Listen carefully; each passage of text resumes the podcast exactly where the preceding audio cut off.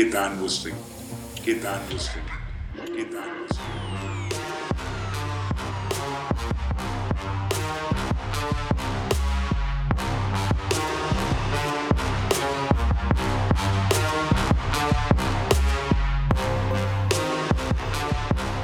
Sie leben im Wald unter Bäumen und Steinen. In ihren Höhlen sind sie zu Hause, lieber Julian.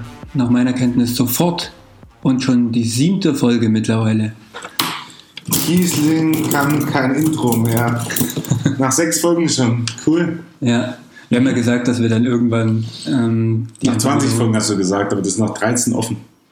Ja, wir haben ja mehrere zwischendurch auch die unveröffentlichten, die, die Bootleg-Episoden, die irgendwann unsere Fans heimlich ausgraben. Aber ich denke, ich habe keine andere Möglichkeit, als mein MacBook irgendwann mal einzuschmelzen und die Bootleg-Episoden damit zu vernichten. Oder wir vermachen es Joe Gerner, damit er dann alleine weitermachen kann mit unseren Bootleg-Episoden. Also quasi ein Erbe an ihn. Also eine, eine Hommage an Joe Gerner. Schön, finde ich gut. Ja. So. Wir haben ja auch mehrere unveröffentlichte Episoden, die nur um GZSZ gehen. Das waren dann eher die schlechten Zeiten und die guten Zeiten. Genau. Ja. Haben wir ja aufgenommen. Also machen wir meistens sonntags, Ja. wenn es uns schlecht geht. So ähm, äh, Post-Party-Depression, also PPD. Genau. Und dann nehmen wir was auf und dann löschen wir es gleich wieder und dann wieder ab zur Party. Genau, dann wieder zurück. wir sind Zurück kurz, ins Wunderland. Ja. kurz ist für uns die Hochpause beendet und dann geht es aber wieder weiter. Ja. Ähm, bevor wir in den zweiten Teil unserer bisher härtesten Topic einsteigen, ähm, nochmal der übliche große Dank an folgende Zuhörende, die weiter steigen an, in ihrer Anzahl. Du sagst, wir kriegen auch regelmäßig Zuschriften. Anzeige noch nicht, aber wir sind nah dran. Ich habe Ja. jetzt mit einer äh, Dame gesprochen, die uns als Cis-Männer bezeichnet hat, wo sie recht hat, aber noch nicht mehr reingehört hat in den Podcast, aber der Meinung ist, wir sind die Schlimmsten. Was sind denn eigentlich Cis-Männer? Das ist ja ein neuer Trendbegriff. Keine Ahnung, ich kenne die Abkürzung nur. Okay. Irgendwas mit weißen Männern, die irgendwie alt und dick sind. Also das trifft ja auf dich nicht zu, von daher Ja. finde ich mich da gar nicht so Ich richtig bin an. jung und untersetzt. Ja, richtig. Größe 58. Ja, Ja. Klassiker. Mhm. Gut. Gut, so. dann soll es das an unserem Dank für heute sein. Wir bleiben natürlich fortan dankbar. Haben wir Leute am Start oder gibt es so 5, 6, 7, die uns zuhören? Wie ist denn aktuell der Stand eigentlich? Wir haben regelmäßige Zuhörerschaft und jetzt aktuell sind wir bei knapp über 1000, also irgendwas um die 1100. Immer eine Halle mitfüllen. Ist das okay für dich? Na, ist ein bisschen zu wenig. Bist du zufrieden, Großer? Es geht. Ja. Also in Erzgebirge kann man alle Hallen damit füllen, weil habt ja nur so, so kleine Hallen. Ne? Dann müsste man jetzt schon eigentlich das Erzgebirge und Vogtland zusammennehmen. Ja. Stimmt nicht ganz. Ihr habt ja für die äh, Bundesligaspieler vom, vom, vom Handball, habt ihr, glaube ich, eine relativ große Halle. Ich glaube, da passen 600, 700 rein, das geht schon. Ja, das ist bestimmt äh, die Sigmund Jähn Tri Triumphhalle in Morgenröte Rautenkranz. Ich hoffe. Wir wollen heute anknüpfen an unser Thema vom letzten Mal und da ging es ja bereits um politische Richtungen und heute wollen wir noch mal ein bisschen mehr radikaler sein, in die radikaleren Richtungen einsteigen und lass es uns beklingeln. Ach du Scheiße.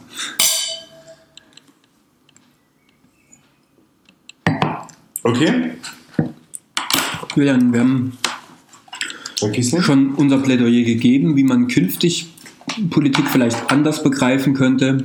Aber wir haben beide festgestellt, dass wir vielleicht nochmal die radikaleren Punkte deutlicher machen sollten. Nachschärfen. Ja, wir schärfen immer nochmal nach, weil wir auch selber so ein bisschen stumpf sind eigentlich in vielen Aussagen. Und da ist es, äh, kommt ein bisschen Schärfe nicht schlecht. Der Geschmackssinn ist verloren gegangen. Ja, Bei den politischen Debat Debatten, das stimmt schon, ja. Klar. das stimmt. Ja, es ist quasi die intellektuelle Corona-Infektion, der Geschmackssinn geht verloren. Ja, genau. Und Aber im Vergleich zu vielen anderen kommt halt nicht wieder. Hm? Muss man auch mal sagen. Das ist richtig, das ist für immer verloren gegangen. Da müsst ihr dann vielleicht ein bisschen nachhelfen beim, beim Nachschärfen. Und das habt ihr getan, uns auch nochmal aufgefordert, nachzuschärfen. Und das wollen wir in dieser siebten Ausgabe tun. Und ich möchte dich als erstes fragen, du hast beim letzten Mal erwähnt, 15.000 Rechtsradikale schon zu DDR-Zeiten. Ist ja schon eine recht hohe Zahl. Wo sind die dann hin nach der Wende? Nach Bitterfeld. Bitterfeld-Wolfen. Ja, Ja. da haben sie sich im Kombinat versteckt, denke ich. ähm, die Antwort ist ganz schwer zu geben, aus dem Grund, weil ja zu DDR-Zeiten man quasi ja das nicht aufnehmen durfte. Es gibt aber allerdings einen ähm, Oberstleutnant der Kriminalpolizei, der das also später dann veröffentlicht hat, wie viele es tatsächlich waren, nämlich 15.000. Um, ungefähr 200 Sektionen, kann man sagen. Alle größeren Städte waren betroffen. Und äh, wir lernen daraus, denke ich, dass das gestern das heute prägt. Und wir werden später dann noch darauf kommen, dass es heute das Morgen prägt. Und ähm, das ist deswegen so wichtig, das zu erwähnen, weil wir feststellen werden, wie krass eigentlich sich die, die Vernetzungen darstellen und wie wenig wir eigentlich wissen davon, dass äh, Rechtsextremismus, Linksextremismus, Islamismus miteinander zusammenhängen. Wir denken immer so, das, so, das sind so drei verschiedene Richtungen. Wir werden aber später aufklären, noch im Podcast, hoffe ich zumindest dazu kommen, nochmal darüber zu reden, was es gemein hat und wo die Unterschiede liegen. Und darum geht es uns heute. Mhm. Vor allen Dingen im äh, Bezug auf Ostdeutschland. Ja, also vor allem im System der DDR war ja und ja die Bezeichnung antifaschistischer Schutzwahl alleine äh, da liegt ja schon die implizite Aussage, faschistisch zu denken scheint also der größtmögliche Gegenpunkt gewesen zu sein zu dieser ähm, Ideologie. Und ich denke, da ist zumindest im Teil begründet, warum diese Ideologie viel Anklang gefunden hat im Untergrund als Form des Protests. Naja, man hatte ja wenig Protestmöglichkeiten, das muss man ja sagen. Also man könnte Punk sein, Ja, aber vielleicht müssen wir über den Begriff des Punkes, also des Punk-Seins und des Punk-Seins im Allgemeinen nochmal sprechen, vor allem in der DDR-Zeit, also es war gegen das System. Nur waren die, wie soll ich sagen, also wenig links in dem Sinne. Ne? Also sie haben zwar, äh, wie Sie schon mal gesagt haben, die Anarchie angestrebt oder ein neues System, aber äh, sie waren natürlich nicht linker als die wirkliche Republik, die ja schon sehr links war. Und einen Gegenpol dazu schaffen, war natürlich dann ähm, rechts zu sein und das im Verborgenen. mhm. Und das hat uns dann später tatsächlich ähm, einige Beine gebrochen und Leute auch zum Opfer rechtsextremer Gewalt am Anfang tatsächlich in Ostdeutschland gemacht und später natürlich auch in Westdeutschland und ähm, in Europa sowieso. Ja also natürlich hat sich die linke Bewegung auch in ganz unterschiedlichen Spektren bis heute ja dargestellt. Also das Anarchistische ist ja auch eine Form von Gegenpol zu einem sehr geschlossenen System Ja. mit äh, sehr viel Herrschaftshierarchien. Die Anarchie wollte ja keine Herrschaftshierarchie in dem Sinne anerkennen, war also auch ein Gegenpol, ähnlich wie das Faschistische natürlich, Wollen wir mal reingehen in das Thema? Also mitten rein. Mitten rein, nochmal rein. Äh, Wir hatten ja äh, eine sehr interessante Konstellation. Viele glauben ja, dass der äh, Rechtsextremismus auf ostdeutschem Boden heutzutage verhaftet ist, weil die Menschen die Wendeerfahrung gemacht haben, das System abgelehnt haben und insgesamt der Meinung waren, wir brauchen ein anderes System. Das ist so nicht ganz richtig. Wir hatten ja eine Zeit um 1990 rum, wo westdeutsche Kader Christian Worch, der Herr Kühnen, der später dann an HIV gestorben ist, ähm, versucht haben, die Ostdeutschen zu infiltrieren und einen sogenannten doppelten Systemumsturz wagen wollten. Das heißt also, das eine System ist weg und vielleicht schaffen wir das andere System auch ganz gleich in Ostdeutschland ab und können da, also davon profitieren und später dann auch Leute dann ähm, dafür begeistern, dass also auch der demokratische Aufbruch, der stattgefunden hat, nichtig ist und wir ein neues System, ein ausländerfeindliches, homose homosexuell feindliches System etablieren können.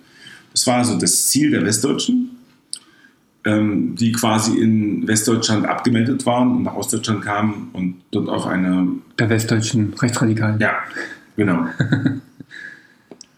und ähm, die im Prinzip abgemeldet waren, die, ähm, die westdeutschen Rechtsradikalen und die versucht haben, in, in Ostdeutschland Fuß zu fassen und eine verunsicherte Menge, sage ich mal. Also eine Menge von Leuten, die das System abgelehnt haben, was vorher war, sowohl Punks als auch Rechtsradikale, als auch das neue System ähm, zumindest mal enttäuschend gegenüberstanden. Also sie haben gesagt, ja, also das ist ja nicht das, was wir wollten und es läuft ja nicht, die Landschaften sind weg und so, was machen wir denn jetzt?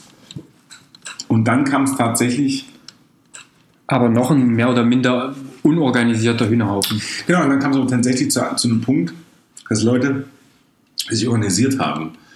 Und das sehen wir dann ähm, an, an den exemplarischen Beispielen, die wir ja kennen. Also Hoyerswerda, Rostock-Lichtenhagen, Schwedt, Neubrandenburg, das geht also bis weit in die 90er rein. Das denken viele Leute nicht. Man denkt immer so, das war's dann halt. Aber die Radikalität der Leute, die dort also ähm, am Start waren, ist nicht meine Sorge. Meine Sorge ist eher die Zivilbevölkerung, die geklatscht hat, applaudiert hat, die sich gefreut hat, die dabei war und die, die, die Unmacht der Polizei. Ja. Also viel davon gewachsen ja tatsächlich in einer ähm, Phase, die man durchaus als zum Teil äh, anarchistisch betrachten kann. Ja? Also die, der Umschwung von einem System ins nächste ist ja nie über Nacht erfolgt. Ne? Also man hat lange ähm, rechtsfreie Räume gehabt, die natürlich Anarchisten genauso besetzt haben wie Neonazis. Und für zumindest die linke Bewegung ist es von einer Antisystembewegung zu einer antikapitalistischen Bewegung geworden. Also genau. Als das System kapitalistisch war, musste sich natürlich auch der antikapitalistische Protest daraus formen. Und die ist ja erst gewachsen, weil die Leute das ja nicht kannten. Also wir haben ja ähm, eine große Tradition der westdeutschen Linken, die natürlich antikapitalistisch waren, RAF zum Beispiel, ja. ähm, die natürlich total unterwegs waren in diesem Spektrum. Äh, die Rechtsextremen, und deswegen bin ich auch immer so sauer, wenn, wenn, ich, wenn ich das höre, dass äh, die, die Ostdeutschen alle rechtsextrem wären oder viele rechtsextrem wären, hm, finde ich schwierig, weil natürlich, weil in den 60er Jahren, als die NPD gegründet wurde, ich glaube 4 oder 65, sind die in die Landtage gekommen und ähm, da hat sich dann diese Gegenbewegung eigentlich erst wirklich etabliert. Ne? Und die waren, glaube ich, in acht von, von elf Landtagen. Also sie waren jetzt auch nicht unpopulär und nicht, nicht unerfolgreich. Und man tut immer so, als ob es in Westdeutschland gar, das gar nicht gegeben hätte. Ganz im Gegenteil, das gab es. Nur haben sie dann ähm, eine Niederlage erfahren, weil sie bei der Bundestagswahl nicht reingekommen sind in den Bundestag. Und ähm, dann ist das entstanden, quasi dieses Vakuum, von dem wir sprechen. Die RAF ist ja dann auf den Plan getreten und ähm, Ende der 80er Jahre waren die Rechten eigentlich tot. Im Sinne von, keine Partei konnte da noch Einfluss nehmen, zerstritten, wo gehen wir hin, wo, wo, wo wir rauskommen, Republikaner, NPD, äh, DVU, dann hat sich dann später gegründet. Und äh, da war natürlich der ostdeutsche Boden ein perfekter. Also ein Nährboden von unsicheren Menschen, die sich überlegt haben, ähm, ich will nicht das System jetzt anerkennen, was wir jetzt neu haben, und das alte System brauche ich auch nicht, also vielleicht ein neues System. Über eine Revolution, und zwar eine rechte Revolution. Und das ist ja völlig klar, dass es passiert, weil die Leute in, ähm, in der ehemaligen DDR natürlich Ausländer kannten, als äh, Fremdarbeiter, als Vertragsarbeiter, aber mit ihnen natürlich nicht verkehrt haben. Eine ganz andere Geschichte in, Westdeutschland. Da waren natürlich seit den 60er, 70er Jahren die Gastarbeiter da und die haben sich integriert, die haben es versucht. Nicht alle haben es mit Erfolg geschafft, aber es gab viele, die es versucht haben. Es gab also mittlerweile auch Klassen mit Leuten, die, also Schulklassen mit Leuten, die also da mitgelaufen sind, sich versucht haben zu integrieren. Und das ist eben in Ostdeutschland fast gar nicht passiert, nämlich die Vertragsarbeiter haben in extra Wohnungen gewohnt, in extra Blöcken gewohnt und waren schön separiert von den anderen.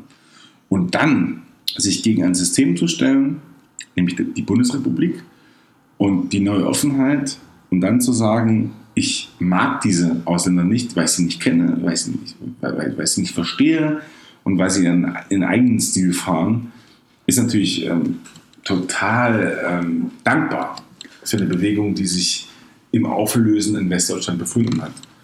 Und weil immer wieder befördert wurde, dass das eine mögliche Konkurrenz ist. Ne? Wenn eine Massenarbeitslosigkeit herrscht, dann nimmt man natürlich alles als Konkurrenz wahr, was vielleicht gar keine Konkurrenz darstellt. Genau.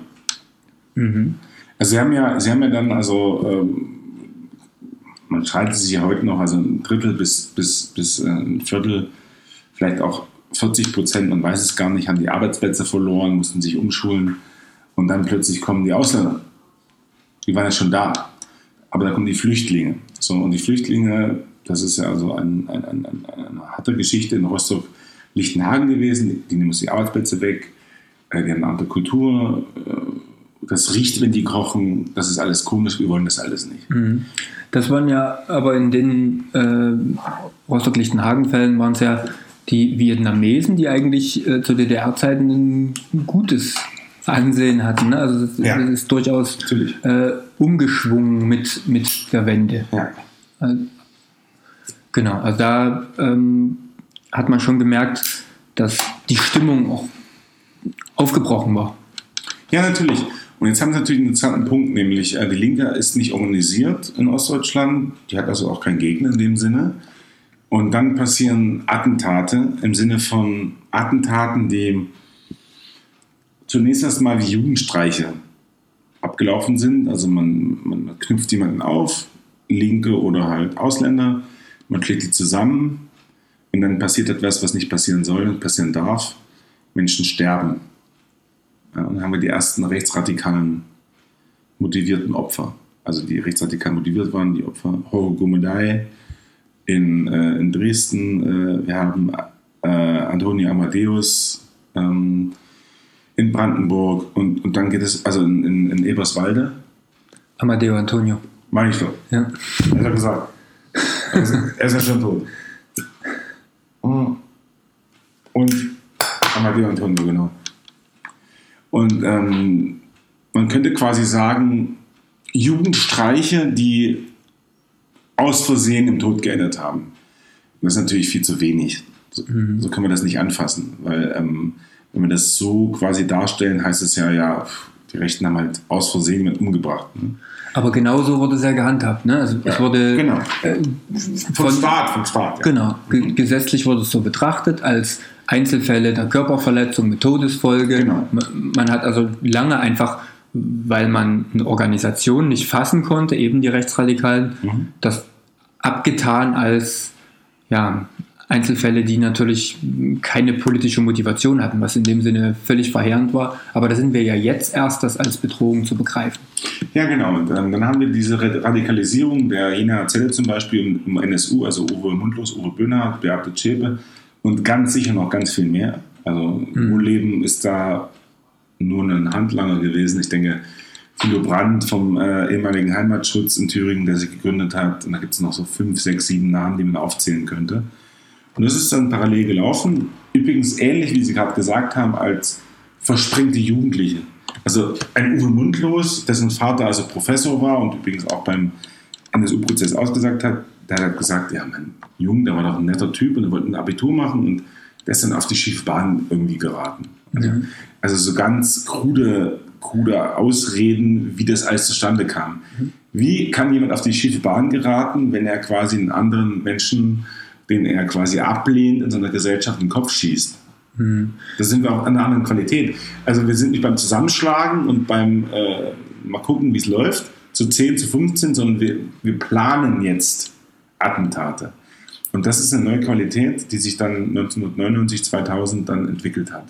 Ja. Also diese teilweise waren ja zumindest in kleineren Städten und auch im, ja, nie unbedingt nur in den Großstädten, aber bestand ja zum Teil nur aus schiefen Bahnen und mitunter wurden die Bahnen auch schief gerückt aus vielerlei Richtungen raus.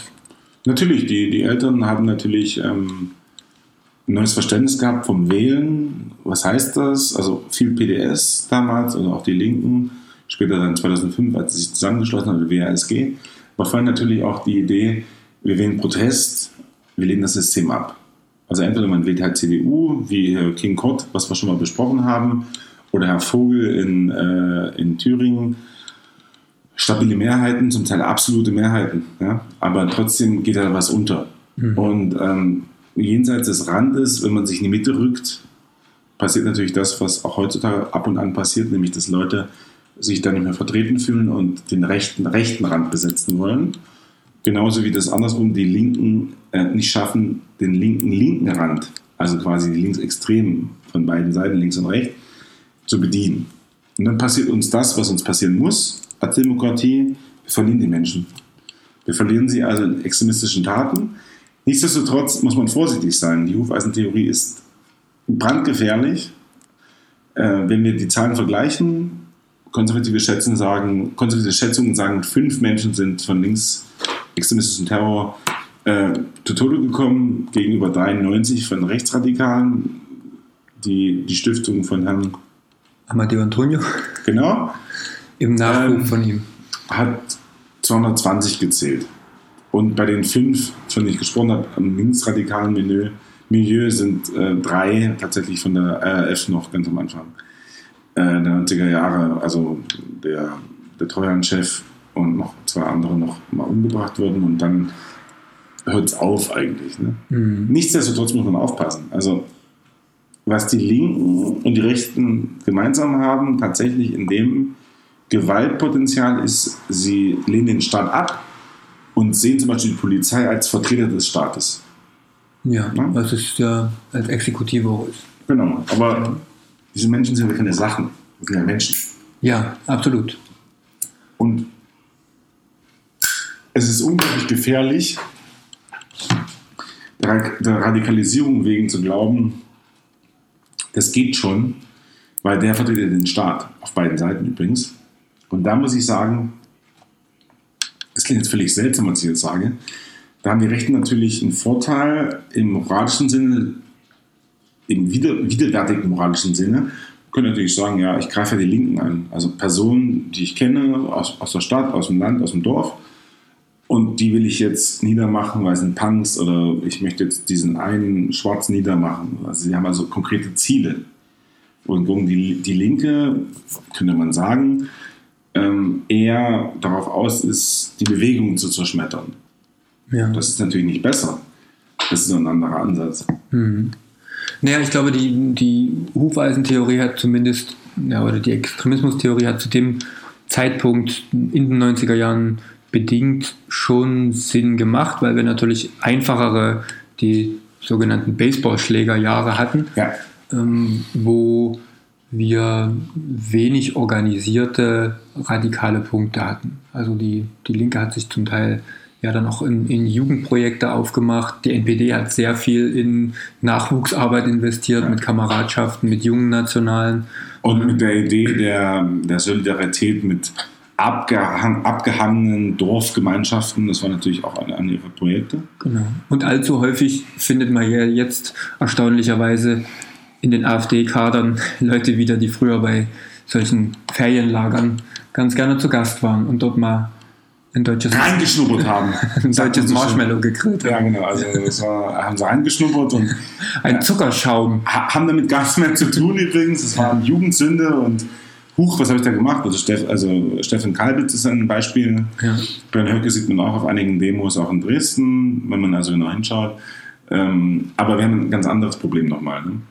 Ähm, wie können wir eigentlich gewährleisten, in dem Sinne, dass wir die beiden extremistischen Tendenzen auf dem Schirm haben, wenn wir einen Staat hatten und immer noch ein Stück weit haben, der, ich finde, fast auf beiden Augen blind ist. Ne? Also sowohl links als auch rechts. Also wir haben äh, linke Straftaten, die so ein bisschen in das Milieu gepackt werden von, ja, die wollen ja nur gegen die Rechten hetzen und die Rechten, die wollen ja nur so ein bisschen spielen und wollen ein bisschen gucken. Aber das ist ja in Morden geendet. Also im Morden geendet heißt ja, die Menschen wurden ausgelöscht von Menschen, die diese Gesinnung haben. Und der Verfassungsschutz hat dort, war dann williger Helfer in einigen Punkten, weil er hat viel durchgehen lassen, äh, wenig verhindert und viel zu oft zugesehen hat. Mhm. Und mit natürlich jetzt der immer wieder neu überdachten und der Verfassungsschutz ist ja gerade einer Reform, bundesweiten Reform unterzogen, aber natürlich mit, mit V-Leuten noch immer eine sehr zwiespältige Rolle hatte, zum Teil ähm, Agent Provokateure dabei gehabt hatte. Also wo man dem Verfassungsschutz eine sehr zweifelhafte Rolle zuschreiben musste und jetzt natürlich auch bestätigt ist in Hans-Georg Maaßen, der als ganze Person eigentlich zweifelhaft ist in den Verfassung, Verfassungsschutz. Hat eine schöne Brille. eine schöne Brille, ja. Dass er da äh, durchsehen kann. Also das, das, das wundert mich jetzt schon. Also Das ist wieder eine von den äh, Brillen, die definitiv nur ähm, auf der linken Seite sehen. Da ist vielleicht auch nochmal zu erwähnen, ähm, haben wir vielleicht bei der letzten Episode ein bisschen versäumt, ähm, warum der Verfassungsschutz eher lange einen linken Fokus hat, war natürlich, dass er überhaupt erst gegründet wurde, um eben der RAF entgegenzutreten. Ja? Also der, der ganze äh, Gefängnistrakt Stammheim, ähm, aber auch der, die, der Verfassungsschutz als solcher wurde gegründet, um eben dem linken Terrorismus der RAF entgegenzutreten Ja. und entwickelt sich erst jetzt natürlich zu einem brauchbaren, ähm, ja, zu einer brauchbaren Institution. Also Sie haben das Wort, also Sie haben die, den, den, den Präfix unvergessen, ne? also unbrauchbare Institution, das wäre Ja. dann der richtige Begriff, ja. naja, jetzt entwickelt sich langsam zu einer brauchbaren Institution, um beide ähm, Schwerpunkte zu betrachten. Es ist jetzt heute ähm, der neue Verfassungsschutzbericht rausgekommen und der zählt bundesweit zumindest 33.300, ähm, die dem rechtsextremen Spektrum zugeordnet werden. 13.000 davon gewaltbereit. Kiesling, Nils, Hans-Georg Maaßen. Sind Sie in Thüringen wahlberechtigt, in, in Summe? Ich habe mir überall eine Wahlberechtigung gegeben. Das ist okay. Ja. Hat Giovanni Lorenzo auch gemacht, weil er so in Deutschland und in Italien gewählt zur Europawahl. In Italien wähle ich auch. Ich wähle in Italien, in Spanien, ich wähle in Österreich. Ungarn. Ja. Ungarn ist auch Nee, wichtig. in Ungarn möchte ich nicht wählen. Wollen Sie nicht? wählen? Nee. In Tschechien, Polen wähle ich noch. Ja, ja. Ja. Und wo noch? Aber ich bin ja froh, dass ähm, die Wahl geheim ist. Also ich denke mal, Sie werden Ihr Kreuz, äh, also machen Sie ein Hakenkreuz oder ein Kreuz? Immer mal unterschiedlich. Wie es passt. In die Zeile rein. Ne? Hm. Das denke ich mir. In Österreich war es zwischendurch mal eine Phase, da hat man so sehr zweifelhafte Kreuze malen können. Ähm, und auch da natürlich, ne, die, die, der Hintergrund. Also- Österreich hat viel mit, mit Identität zu tun, ja, auch äh, neue rechte Bewegungen, die jetzt deutlich mehr organisiert Sind sind. ja auch im Osten Österreich. Und dort, ähm, wir, fragen uns ja jetzt ähm, als Politologen, wir haben einen, einen berühmten Politologen und Soziologen, äh, Gesellschaftsforscher Francis Fukuyama, der erst jetzt wieder was rausgebracht hat zur Identität und dass wir europaweit unsere Identität verlieren. Natürlich ist die Frage der Identität auch eine Frage der neuen Rechten. Ne? Wenn wir jetzt ins Jetzt schauen, ähm, stellt der Verfassungsschutz zum Beispiel plötzlich fest, dass Radikalität natürlich nicht mehr ein ostdeutsches Problem ist, sondern ein bundesweites Problem. Und wir mit Querdenkern und einer Querfrontbewegung, Ken Jebsen zum Beispiel, wird ja von links wie von rechts und auch von einigen gegengesellschaftlichen anti Kiesling hat sich Notizen gemacht. Ja, ja. Sehr faktensicher. Wenn man, ja, man, die Zuhörenden können leider mein Schema nicht sehen, aber ich habe mir links links aufgemalt und rechts habe ich mir rechts aufgemalt, um das auf jeden ist gut. Fall zu verstehen. Ja. Ja, wir haben ja das letzte Mal gesagt, dass wir daraus einen Kreis machen wollen. Genau, drehen Sie es mal einfach um. Dann haben Sie den, die rechten sind dann links und die linken sind rechts. Ja, gute Idee. Ja. Ja, aber in der Tat stellen wir uns ja jetzt vor einer völlig neuen Betrachtung der, der man hat radikalen Außenpunkte. Aber man hat jetzt das Gefühl, dass wir gesprungen werden im Thema, was, was ganz falsch ist im Übrigen. Wir sind nicht gesprungen, sondern wir haben jetzt den Sprung gewagt wieder in die Gegenwart. Also ich habe gesagt, dass das heute prägt das Morgen. Und das ist völlig richtig, dass Sie das sagen, weil zum Beispiel in der identitären Bewegung, von der wir gerade gesprochen haben, mal ganz kurz, wäre ich ja quasi kein Deutscher. Weil es reicht ja nicht, einen deutschen Pass zu haben, deutsch sozialisiert zu sein, alleine schon meine Herkunft, also mein bulgarischer Vater, reicht aus, um zu sagen, du bist nicht deutsch. Ne? Und das ist ja total interessant, weil sie in Ostdeutschland damit auf fruchtbaren Boden treffen tatsächlich. Obwohl es natürlich dort auch Mischehen gibt, aber viel weniger als in Westdeutschland, einfach aufgrund der nicht vorhandenen Reisetätigkeit. Also mit wem wollen sie zusammenkommen, wenn sie nur in Magdeburg und Halle oder in Erfurt und ein Stück weit Berlin unterwegs sein können. Dann haben sie natürlich keine Auswahl. Ne? Also machen vielleicht mit einer Kubanerin rum, äh, was Quatsch ist, weil es waren meistens Männer, die übrigens als äh, Fremd- oder Gast- oder Vertragsarbeiter kamen, ganz wenig Frauen. Und dann merken sie erstmal, wie eng das System eigentlich war. Und ähm, diese Enge des Systems hat sich ja dann später auch ausgedrückt in den 90er Jahren, nämlich in der Enge dessen, was wir Deutsche als Ostdeutsche wollen. Ne? Wollten, nicht wir, sondern die Gesellschaft, nämlich eine Abkehr von Weltoffenheit, die quasi Staatsdoktrin war und eine Hinkehr dazu, dass wir unter uns bleiben wollen, wenn es auch geht, ohne die Westdeutschen, weil die uns bevormunden wollen. Und dann haben wir keine Ausländer mehr, die wir haben wollen, weil die sind ja noch eine, also wie so eine Art, ne, also wie eine Art braunes Sahnetopping oben drauf, das keiner essen will. Ne? Also das schmeckt dann verfault. Das war so die Idee der Leute da und das muss man ja erstmal verstehen. Also man muss es mal Schlimmste verstehen. Creme Brûlée aller Zeiten. Ja. Verbrannt. Ja, ja aber wir, wir sind ja genau aus diesem Punkt heraus, was sich entwickelt hat zu DDR-Zeiten, den Boden bereitet hat, was sich dann fortentwickelt hat in den 90er Jahren, 2000er Jahren, ähm, vielleicht auch eine, eine Spitze gefunden hat und jetzt eine ganz neue Form der zum Teil auch mit einem intellektuellen Unterbau Ja. belegten, tatsächlich organisierten Ja. Rechten, Ja. die mit Götz Kubitschek auch jemanden hat, der zigtausend Bücher gelesen hat, der zigtausend Bücher geschrieben hat und der Und in Sachsen-Anhalt übrigens ähm, wohnhaft hat. ja, mit zigtausend Kindern. Mit 10.000 Kindern und seine Frau sieht. Ja, Muss überlegen, was das heißt. Ne? sehr nobel. Nobel und ein bisschen abartig auch, muss ich sagen. Ja. Aber- Aber, d- dieser qua- quasi dieser einfache Hass hat sich jetzt einen intellektuellen Ja. Unterbau gesucht, der jetzt spielt in Identitätsfragen mit genau der Ablehnung des Kulturpluralismus. Ne? Also Ja. da, Ja, das, genau. was auch jetzt möglich ist, Globalisierungsgegner logischerweise zu sein. Ne? Also äh, sich linker Thematiken zu bedienen, Ja. auch linke Versäumnisse natürlich. Und sie äh, recht zu besetzen. Ne? Das Richtig. Ja, das genau. ja. Also, aber ihnen eine Enge zu geben. Mhm. Und in letzter Zeit fällt, kann einem häufiger auffallen, dass ähm, linke Theorien da viel mehr in die gesellschaftliche Mitte eingerückt sind und aber auf der anderen Seite besonders jetzt auch in der pandemischen Lage weniger eine Rolle gespielt hat, ähm, ja, zur Mainstream-Gesellschaft einen Konterpunkt zu setzen. Wir äh, haben jetzt erstmals in der bundesdeutschen Geschichte eine vom Verfassungsschutz sehr beängstigt betrachtete Querdenkenbewegung. Ja? Und die nimmt eben genau Punkte des rechten wie des linken Spektrums auf und macht daraus eine neue Antisystembewegung, die Ja. wir vorher noch nicht hatten.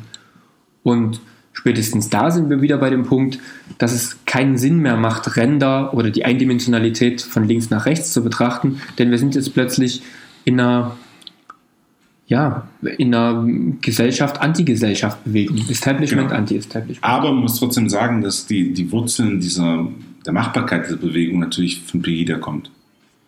Also die Möglichkeit, auf die Straße zu gehen, mit vielen Leuten sie zu versammeln und zu vereinen, haben wir natürlich gelernt, schmerzlich lernen müssen in Dresden. Das hat natürlich auch äh, historische Hintergründe bezüglich der NPD, des NPD-Einzugs 2009 und 14, äh, 4 und äh, 9. 14 sind sie rausgeflogen tatsächlich ganz knapp an der AfD quasi gescheitert, wenn man so möchte.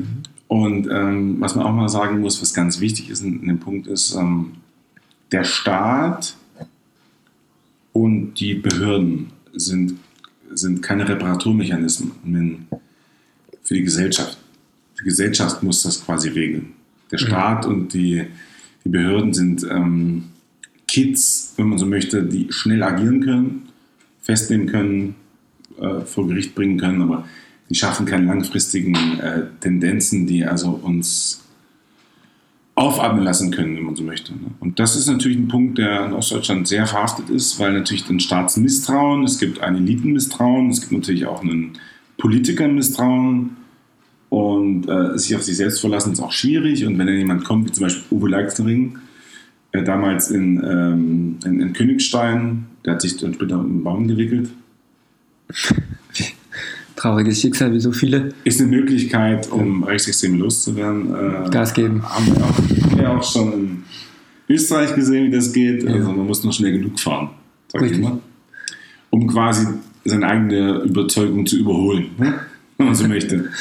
Und ähm, das ging, aber das ist ja der Punkt, äh, er hatte Zutrauen, er hatte 20 Prozent, äh, 25 Prozent in seinem, in seinem, in seinem Dorfumfeld, äh, aber er war anerkannt und die Leute haben natürlich mit ihm deswegen auch gekuschelt, weil sie natürlich der Meinung waren, das ist einer von uns, den kennen wir doch, das ist doch hier einer, der ist ja aufgewachsen, der hat eine Fahrschule.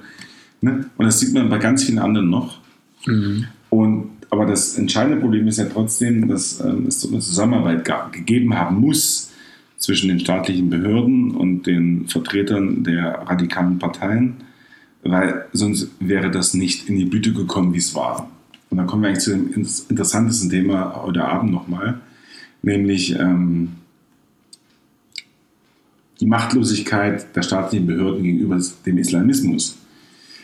Und zwar, wenn beide Seiten, also links und rechts versagen und der Staat versagt, dann kommt der Islamismus und bringt beiden Schrecken und Angst und den Bürger vor Dingen Schrecken und Angst. Und dann ist man natürlich ganz schnell bei der rechten Ideologie. Die Idee zu sagen, wenn wir sie nicht reingelassen hätten, hätten wir sie mal kontrolliert an der, an der Grenze, hätten wir mal, hätten wir hätte, hätte, hätte Fahrradkette.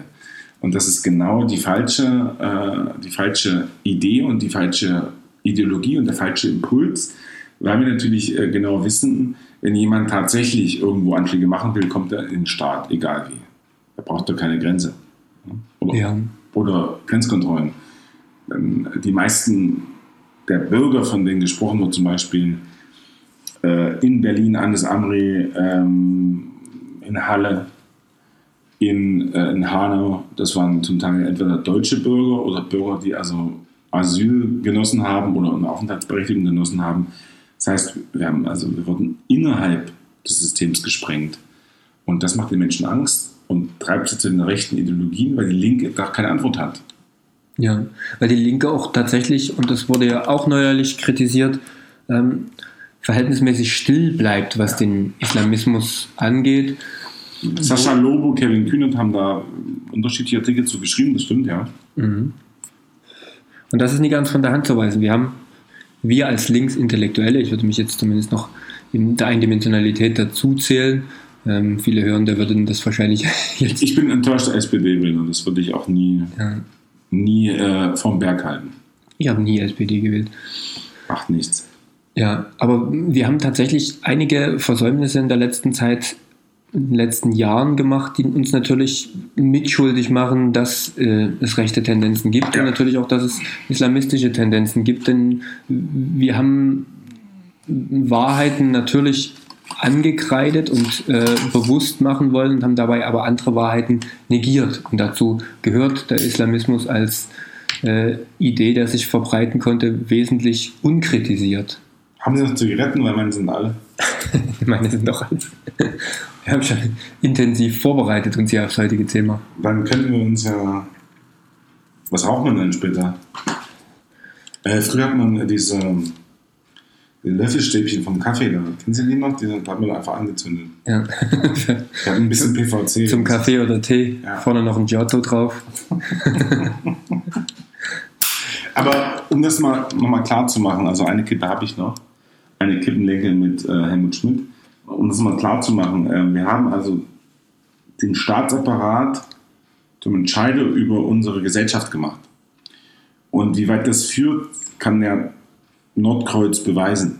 Also Nordkreuz, die äh, Vereinigung von Elitesoldaten, vor allem in Mecklenburg-Vorpommern, aber auch in Kiel und Co. unterwegs, äh, die also Munition gesammelt haben, Manöver gemacht haben und und und. Also das kennen wir ja von Wehrsportgruppen quasi aus den 80ern und 90ern. Und da muss ich sagen, ähm, wir haben den Staat quasi, wir haben den Bock zum Gärtner gemacht, haben den Staat die Geschichte überlassen, aber haben vergessen, dass die Gesellschaft die einzigen äh, Akteure sind, im Sinne von pluralistisch Akteure sind, die irgendwie da was verändern können an der Geschichte. Und wenn der Staat im Staat den Staat angreifen will, dann ist es ja so weit gekommen, dass, dass also selbst Menschen, die also in Institutionen arbeiten, die den Eid auf die Verfassung geschworen haben, also auch auf die FDGO, ne, wie sie immer so schön sagen, dann, dann sind wir ganz am Ende angekommen. Ne? Und ähm, am Ende in dem Sinn, dass es gibt jetzt, es gibt da kein Exit mehr. Also wenn jetzt Leute vom Staat den Staat angreifen, dann muss man sich fragen, wie weit kann es noch kommen? Also da ist ja, es gibt ja keine Knautschzone mehr. Ja, das ist dann die dunkle Seite des Kreises, weil auch da scheinen sich ja die Institutionen eher untereinander zu bestärken. Und wir haben natürlich versäumt, auch da interfamiliär ähm, die Diskussion zu suchen und natürlich auch das, das Verständnis, wenn es uns besonders schwerfällt, zu setzen ne, für, für radikale Punkte. Und Bei Familienfesten will ja keiner darüber reden, wie es ist. Wir wissen alle, das, das, das kennen, wir kennen das alle. Man geht irgendwo hin und sagt, man wählt irgendwas, was wählst du? Und dann geht es um die AfD und eigentlich geht man nach Hause oder versucht irgendwie sehr viel Alkohol zu trinken, um das Ganze zu ertränken. ja, Und das ist ja genau der falsche Weg, weil wir schaffen es ja nicht über eine faule, bourgeoise Mittelschicht ähm, den Protest aufzuhalten, sondern durch eine starke, aktive Mittelschicht, die also auch sich dagegen stellt. Und es sind offensichtlich mehr. Also wenn Sie Umfragen angucken, 80 Prozent der Menschen wählen ja immer noch keine AfD.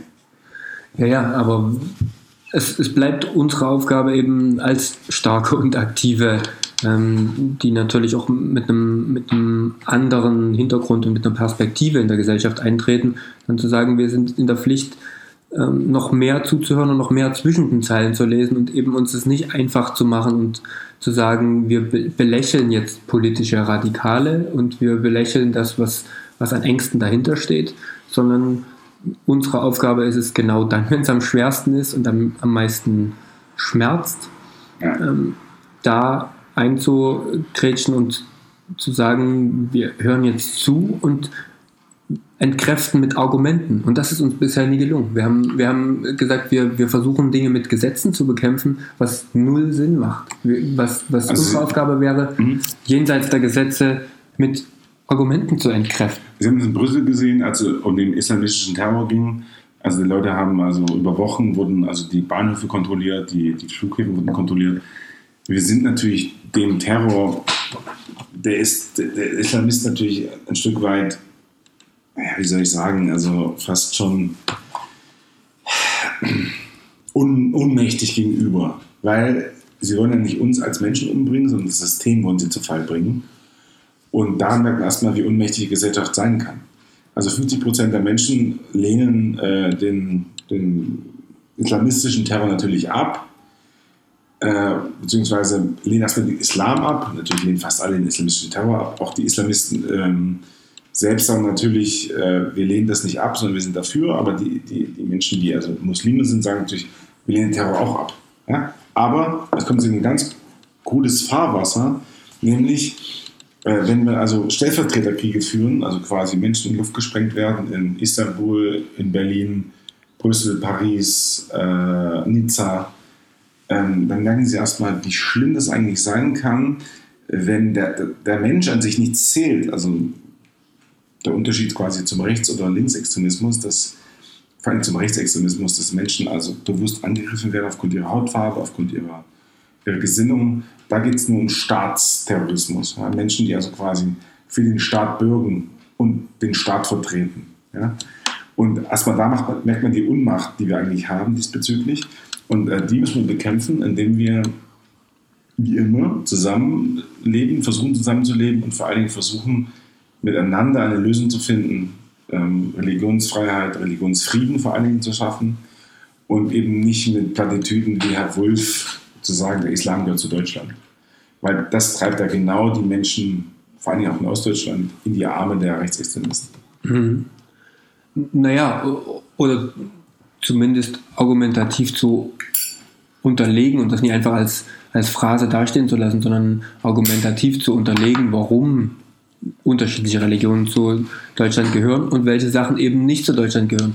Und genau da ähm, fehlt es teilweise noch, weil wir häufig noch Angst haben, Dinge zu benennen, die vielleicht aus anderen, auch religiösen Hintergründen kommen, die trotzdem nicht zu einer freiheitlichen Gesellschaft gehören. Und kann man beim, beim Antijudaismus anfangen, Antisemitismus und endet im Prinzip äh, beim Antiklima. Ne?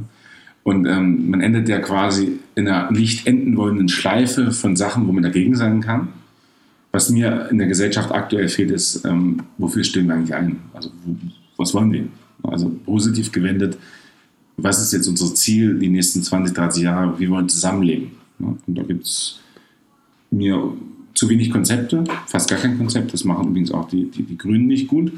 Sie berichten von einer großen, fabelhaften Welt, von Klimaneutralität, von Ausländerfreundlichkeit und Co., aber sie haben dazu keine Konzepte auf den Weg gebracht.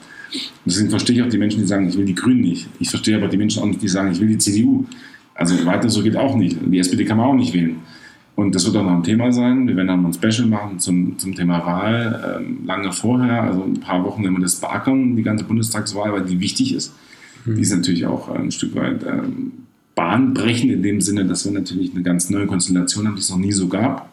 Nämlich eine Kanzlerin, die weg ist und sich nicht nochmal aufstellt, also neues Personal.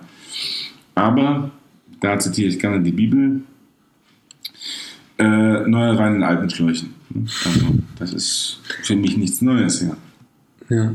Das haben wir bei Herrn Hartloff auch gesehen. Ne? Und wenn das die Zukunft ist, also wenn wir darüber reden wollen, wie wir zusammenleben wollen, dann kommt das nicht aus dem Polizeiapparat, das kommt nicht aus dem Staat heraus, das kommt aus der Gesellschaft heraus.